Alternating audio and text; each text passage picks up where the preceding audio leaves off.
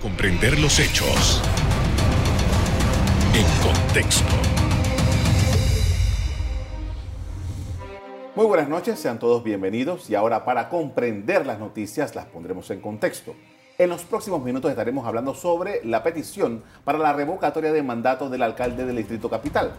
Para ello nos acompaña esta noche Roberto Ruiz Díaz, el abogado que ha presentado esta solicitud ante el Tribunal Electoral. Buenas noches. Buenas noches, ¿cómo estás? Bien, gracias. Gracias por aceptar nuestra invitación. En primer lugar, queremos, eh, eh, para, para poner todo en contexto, empezar por las motivaciones suyas para presentar esta acción de revocatoria de mandato. Bueno, mira, eh, aquí es importante tratar de explicarle un poco a la ciudadanía de que había, desde hace muchos años, una figura que estaba regulada en la Constitución, que era la revocatoria del mandato de algunos funcionarios de elección popular.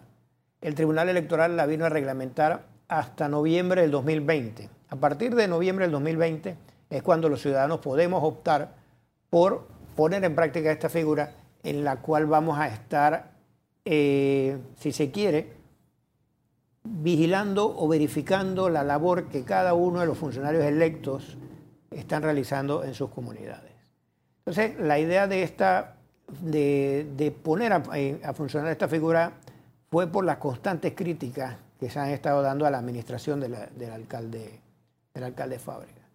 Eh, hay fallos de la Corte Suprema y del órgano judicial que han decretado ilegal actuaciones del alcalde Fábrega, como fue el tema de las multas eh, por los estacionamientos, el tema de la no convocatoria a una consulta ciudadana cuando se dio lo de la famosa playa, y otra serie de situaciones en donde hay algunos lugares, por lo menos me comentaban en el, parque, este famoso parque en Panamá Norte, que después de una inversión tan grande ha quedado ahí eh, a medio palo sin poder terminar. Y luego viene el tema también de la, del mercado este de mariscos, cuando recién hace tres años la anterior administración acababa de invertir una cantidad considerable de dinero en remodelarlo y adecuarlo. Y entonces hacer una consulta ciudadana con una cantidad de personas que realmente no llenan la expectativa para una obra de este tamaño, en donde no puedes consultarles a esa cantidad de personas y tampoco no solo a los residentes de Caledonia, porque es el presupuesto municipal, es el presupuesto de todos.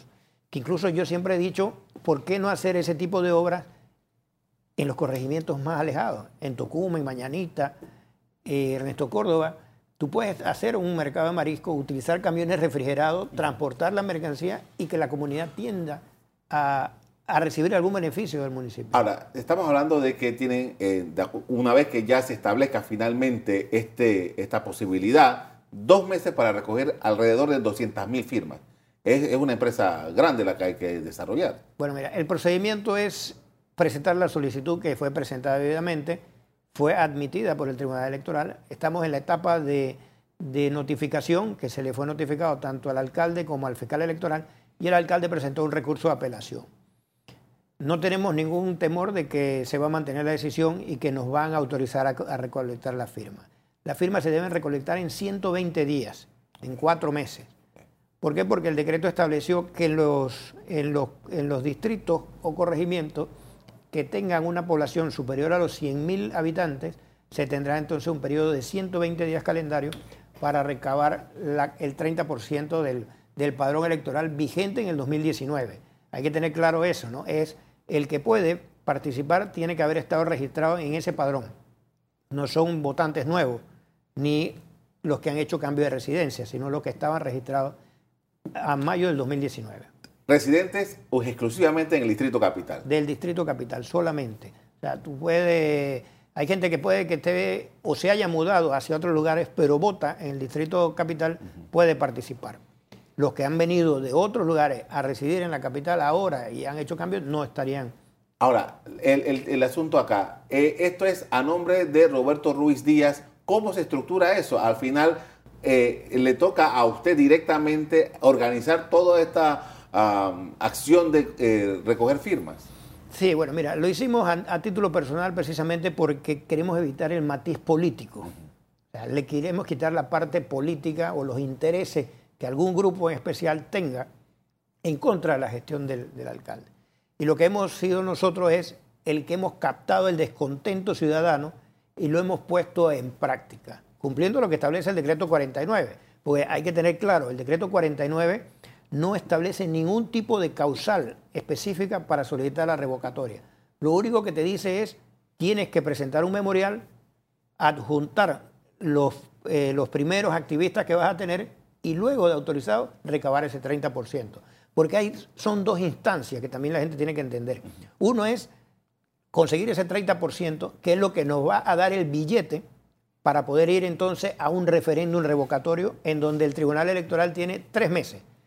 Una vez nosotros cumplimos la cuota, el Tribunal tiene tres meses para convocar al referéndum revocatorio en donde sí vota toda la comunidad del Distrito Capital. Ahora, e-, ese es un, buen tema aquí. Estamos hablando de que la, la firma solamente sirve para convocar un referéndum. Y es el referéndum en el que define eso. En el referéndum es el que va a definir si la persona se queda o se va del cargo. Entonces son dos instancias. Una es conseguir la firma, que es como ir a comprar el billete para entrar al estadio a ver el partido. Y la otra es cuando ya entras a ver el partido y entonces a ver quién es el que va a ganar. ¿Se mantiene el alcalde o la ciudadanía decide que se vaya el alcalde? Entonces es interesante el porcentaje que tenemos que recoger de firmas, porque estamos hablando de un 30%, que estamos alrededor de los 190 y tantas mil firmas pero el alcalde sacó 170 mil votos. Yo necesito conseguir más firmas de los votos que realmente él sacó. Y luego que esa gente que firme vaya a votar en el proceso de referéndum revocatorio. Entonces, hay, hay dos, cosas importantes. Una es la motivación que tiene la comunidad, pero muchos están cómodos en la casa y critican y dicen, este está haciendo esto mal y esto, pero luego les va a tocar a esa persona que va a apoyar de repente digitalmente la propuesta, salir de la comodidad de su casa e ir a votar. Los defensores del alcalde han dicho que usted había presentado una acción de esta, misma naturaleza el año 2020. ¿Es así? No. Eh, lo que ellos han argumentado en su apelación, que el ex candidato a alcalde independiente, Raúl Rodríguez, presentó una solicitud, que efectivamente la presentó en agosto, el 2 o el 4 de agosto del 2020, pidiendo la revocatoria del, alcalde Fábrega. Pero el tribunal inmediatamente, ese mismo mes, le contestó de que como no había sido reglamentada la ley, no se podía dar trámite. Por ende, no hay una solicitud adicional a la que nosotros hemos presentado. Y ese es uno de los argumentos de la defensa. La defensa del de, el alcalde Fábrega, el licenciado Carrillo, ha entrado a argumentar tres cosas. Uno, ha metido un debate constitucional cuando él sabe perfectamente que el tema constitucional compete a la Corte Suprema de Justicia. Por ende, si él quiere pelear algún tema de matiz constitucional, tiene que irse por medio de una demanda de inconstitucionalidad. Ah, vamos a, ahondar en eso después del cambio comercial. Vamos a hacer una pausa ahora mientras eh, que vamos allá. Nosotros vamos a prepararnos porque vamos a hablar precisamente de los argumentos que está utilizando la defensa del alcalde Fábrega. Ya regresamos.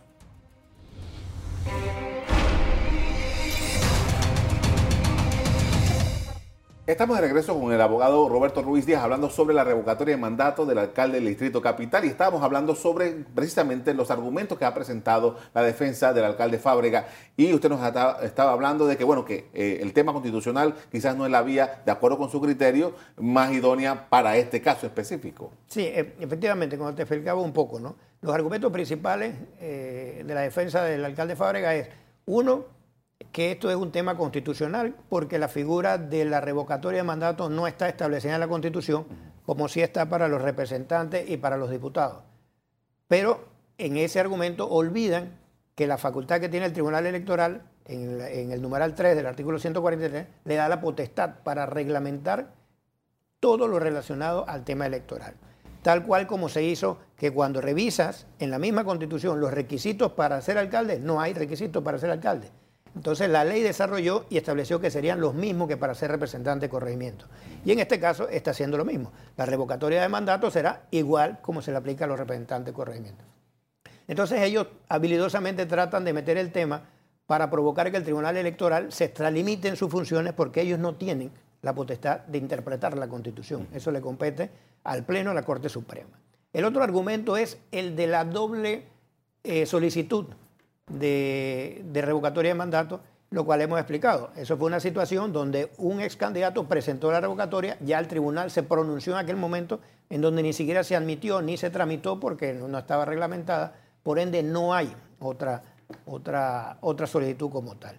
Y el otro ya es un tema de matices políticos, diciendo que el alcalde ha sido lo más transparente posible, que tiene una serie de certificaciones que lo pone casi al lado de la Madre Teresa de Calcuta en cuanto a transparencia y trabajo y honorabilidad que ya son argumentos simplemente para tratar de rellenar un poco. Muchas de las personas en redes sociales están comentando y se preguntan, en este caso, ¿es una revocatoria al alcalde o la vicealcaldesa en este caso surte la misma, el mismo efecto de esta revocatoria? Ok, ese es un tema que le estamos pidiendo al tribunal que aclare, porque hay la posición, yo tengo esa posición, de que se está revocando. Si bien a, José Luis Fábrega es al cargo del alcalde, pero el cargo del alcalde no llegó solo, llegó con un suplente. Por ende, entonces, lo accesorio corre la suerte de lo principal. Esa es la teoría. Hay otra gente que dice que no, que se debe quedar la vicealcaldesa porque ella va a suplir una vacante permanente. Pero la vacante permanente no se está dando por las causales que se establecen en la ley del municipio, sino por una revocatoria eh, de mandato. Y hay otros que incluso dicen que en caso de irse los dos, tendría que ser el presidente del Consejo Municipal quien se encargaría de la alcaldía. Por eso que queremos es que el mismo Tribunal Electoral sea el que, con su facultad que tiene, que reglamente y establezca efectivamente qué sucedería. Porque si se están yendo los dos funcionarios, aquí tenemos que convocar a unas elecciones nuevas de alcalde.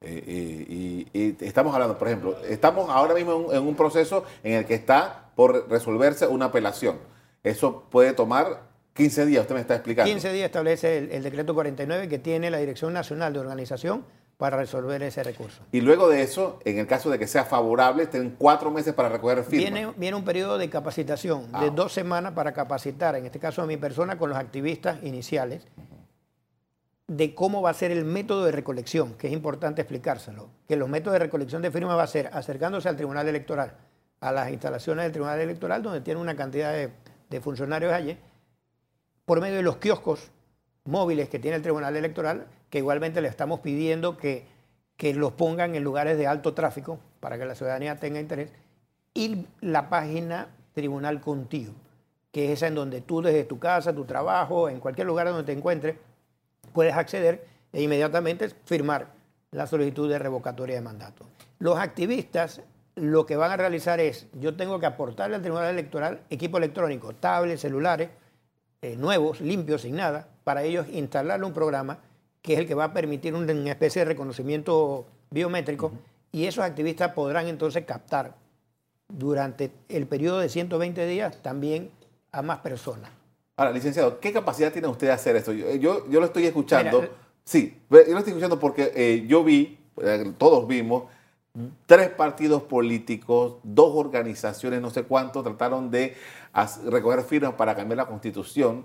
Eh, dos de esos, tres, de esos tres partidos tienen 600 mil inscritos y necesitaban medio millón y no lo consiguieron. Eh, ¿Qué capacidad tiene usted para recoger esa firma? Es que la capacidad no es la de Roberto Ruiz Díaz, la capacidad es la del poder ciudadano. Esta es una actuación que está dirigida a que el ciudadano se empodere, a que sea el ciudadano el que entienda y comienza a reclamar ese poder que le da la Constitución, en el artículo 2 que dice que el poder emana del pueblo. Bueno, esta es la mejor eh, propuesta y la mejor práctica que tiene el ciudadano para él empoderarse. Por eso que yo no organizo a nadie. A mí me llama la gente y dice, yo quiero participar de tu equipo. Y digo, es que no hay equipo, el equipo son ustedes. Si tú tienes un grupo, un club, un partido, una asociación, un comité, ustedes reúnanse y monten las, las, campañas que quieran y busquen los métodos de cómo recoger la firma. Yo lo único que soy es el intermediario con el Tribunal Electoral de si tú tienes 10 activistas y los quieres incluir, entonces nosotros le pedimos al Tribunal Electoral, autoríceme a los señores para que ellos puedan recabar. Pero eso va a depender del ciudadano, porque el poder ciudadano lo exige cada uno. Porque imagínate, si nos vamos al tema de la militancia política, ¿hasta dónde vamos a seguir que un partido sea el que me tire la línea a mí? Y eso pasó con la constituyente. Con el tema de la constituyente fueron los actores o sea, no fue la constituyente en sí que es necesaria, sino los actores que lo estaban promoviendo en ese momento, la gente lo vio muy político. Entonces yo siempre he dicho, este tipo de, actuaciones ciudadanas deben, de venir de abajo hacia arriba, o sea, del mismo pueblo, que sea la que realmente mantenga las posiciones. Eh, estamos eh, usted me está hablando de algo que ahora en este tiempo se le está llamando mucho como, que como algo natural, algo que, sea orgánico, que es la palabra que utiliza.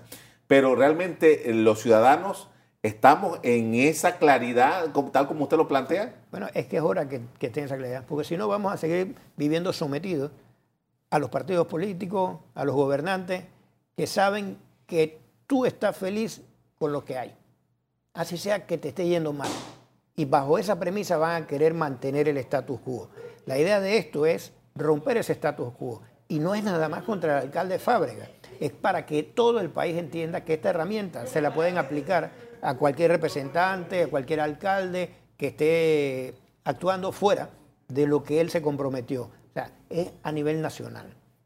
Bien, estamos hablando de que esta sería, creo que la primera experiencia que tiene Panamá de este tipo de revocatoria. Eh, hay unas, los años 50, 60, que se dio una especie de revocatoria. En los 70 hubo, creo que fue en el Valle, eh, me decía el, el licenciado Coches, que se trató de llevar un adelante, que es más, se logró la firma y todo, pero bueno, ya hubo una participación de los militares ahí, entonces todo se quedó allí. Pero en la era de lo que llamamos en democracia, que viene del año 1990 hacia acá, sería la primera vez. La primera vez que el ciudadano va a tener esa posibilidad de exigirle a sus autoridades rendir cuenta. Ahora, eh, tomando en consideración que esto también, además del precedente político que se crea, estamos hablando de un presidente también eh, legal, porque como usted ha estado explicando, no hay ninguna, hasta ahora usted le están pidiendo al Tribunal Electoral que vaya normando o que vaya calificando varios de los pasos que se están por dar. No, es, que el, decreto 49 establece la matriz de lo que realmente se necesita, pero sobre la marcha el tribunal se va a dar cuenta que hay situaciones que van a requerir un mayor, una mayor reglamentación o aclarar algunos conceptos. Por ejemplo, el decreto 49 fue reformado por el decreto 5 en el apartado de la recolección de firmas, que añadió que se puede recoger en libros, ese famoso libro que tú escribes y firmas, en los lugares apartados, en donde no haya acceso al Internet o que sea de difícil acceso. Y esos son para otras comunidades. Pues, bueno, muchos pensaríamos para otras comunidades, pero aquí en Panamá nosotros tenemos áreas de difícil acceso, que son las áreas que realmente los alcaldes han tenido olvidado. Porque hay un tema que yo lo he planteado siempre. vamos, a, vamos a ahondar en eso, pero primero vamos a hacer una, un cambio comercial. Al regreso seguimos hablando y evaluando la actuación del alcalde del Distrito Capital. Ya regresamos.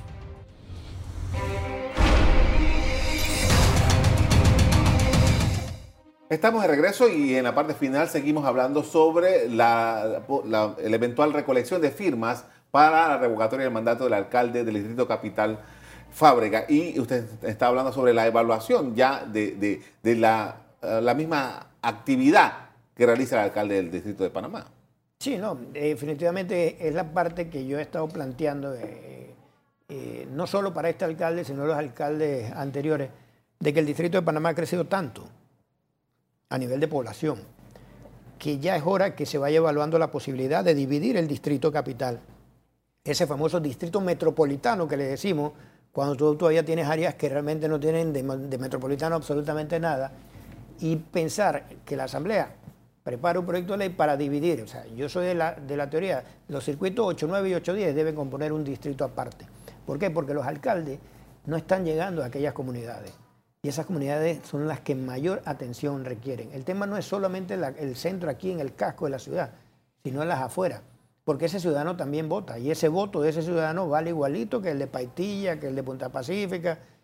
Y ese valor de ese voto no se le está reconociendo a ellos, solamente nada más para el periodo de elecciones. Antes del cambio comercial estamos hablando sobre los presidentes que eh, se están sentando desde el momento mismo en que el Tribunal Electoral acogió esta solicitud suya para los efectos de una democracia como la nuestra, que, todavía estamos en el proceso de aprender, ¿qué significa esto que usted está proponiendo en, estos días?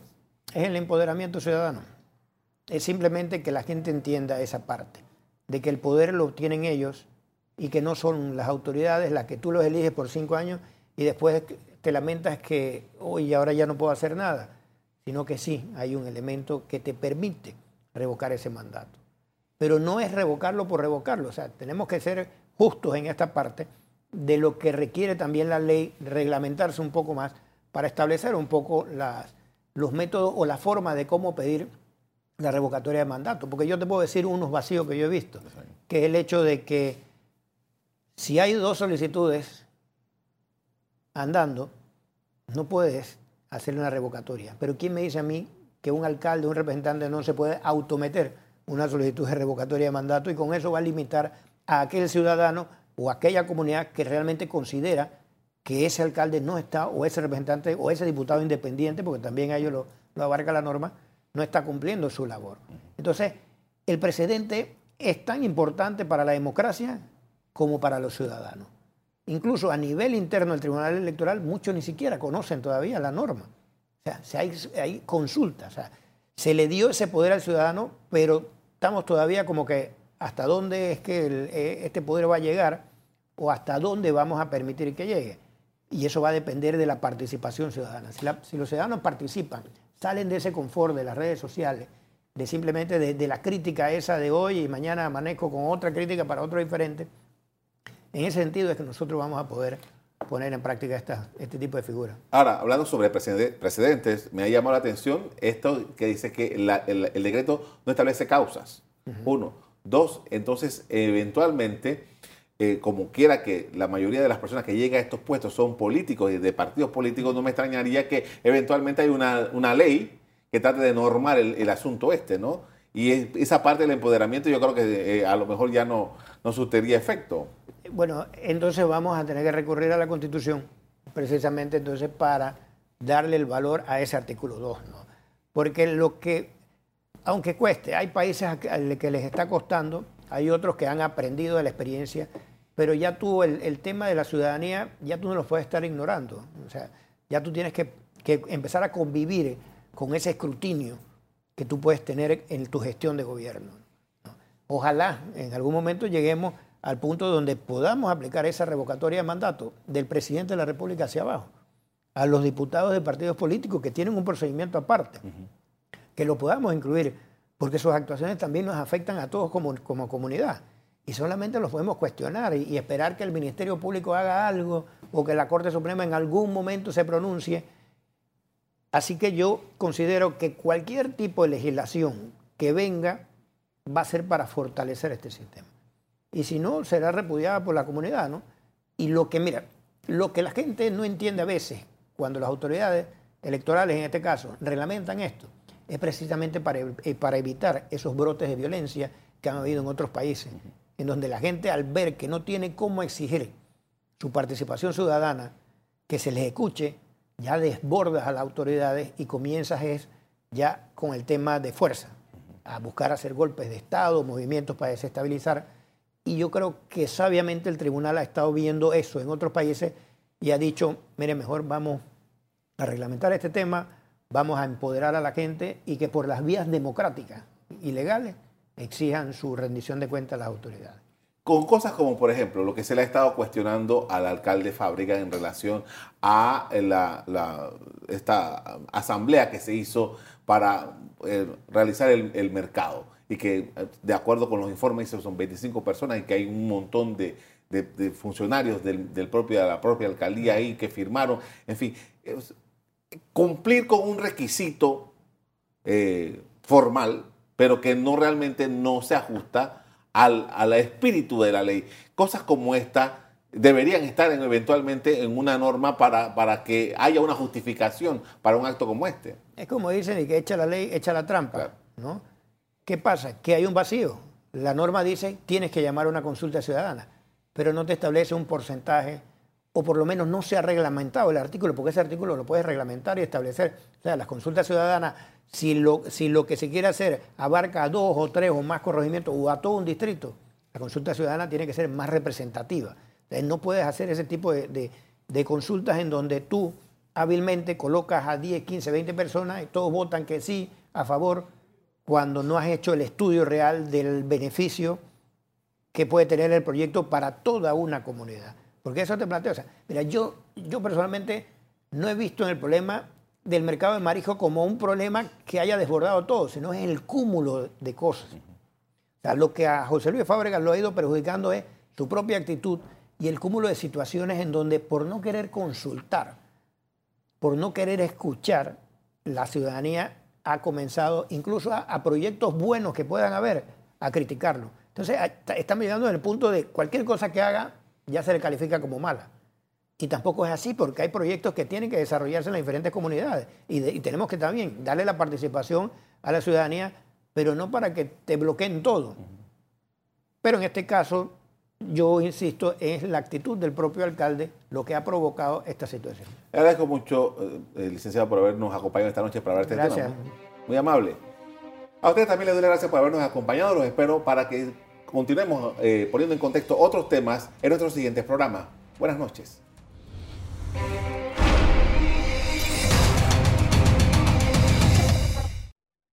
Revive este programa entrando al canal 1 de BOD de Tigo.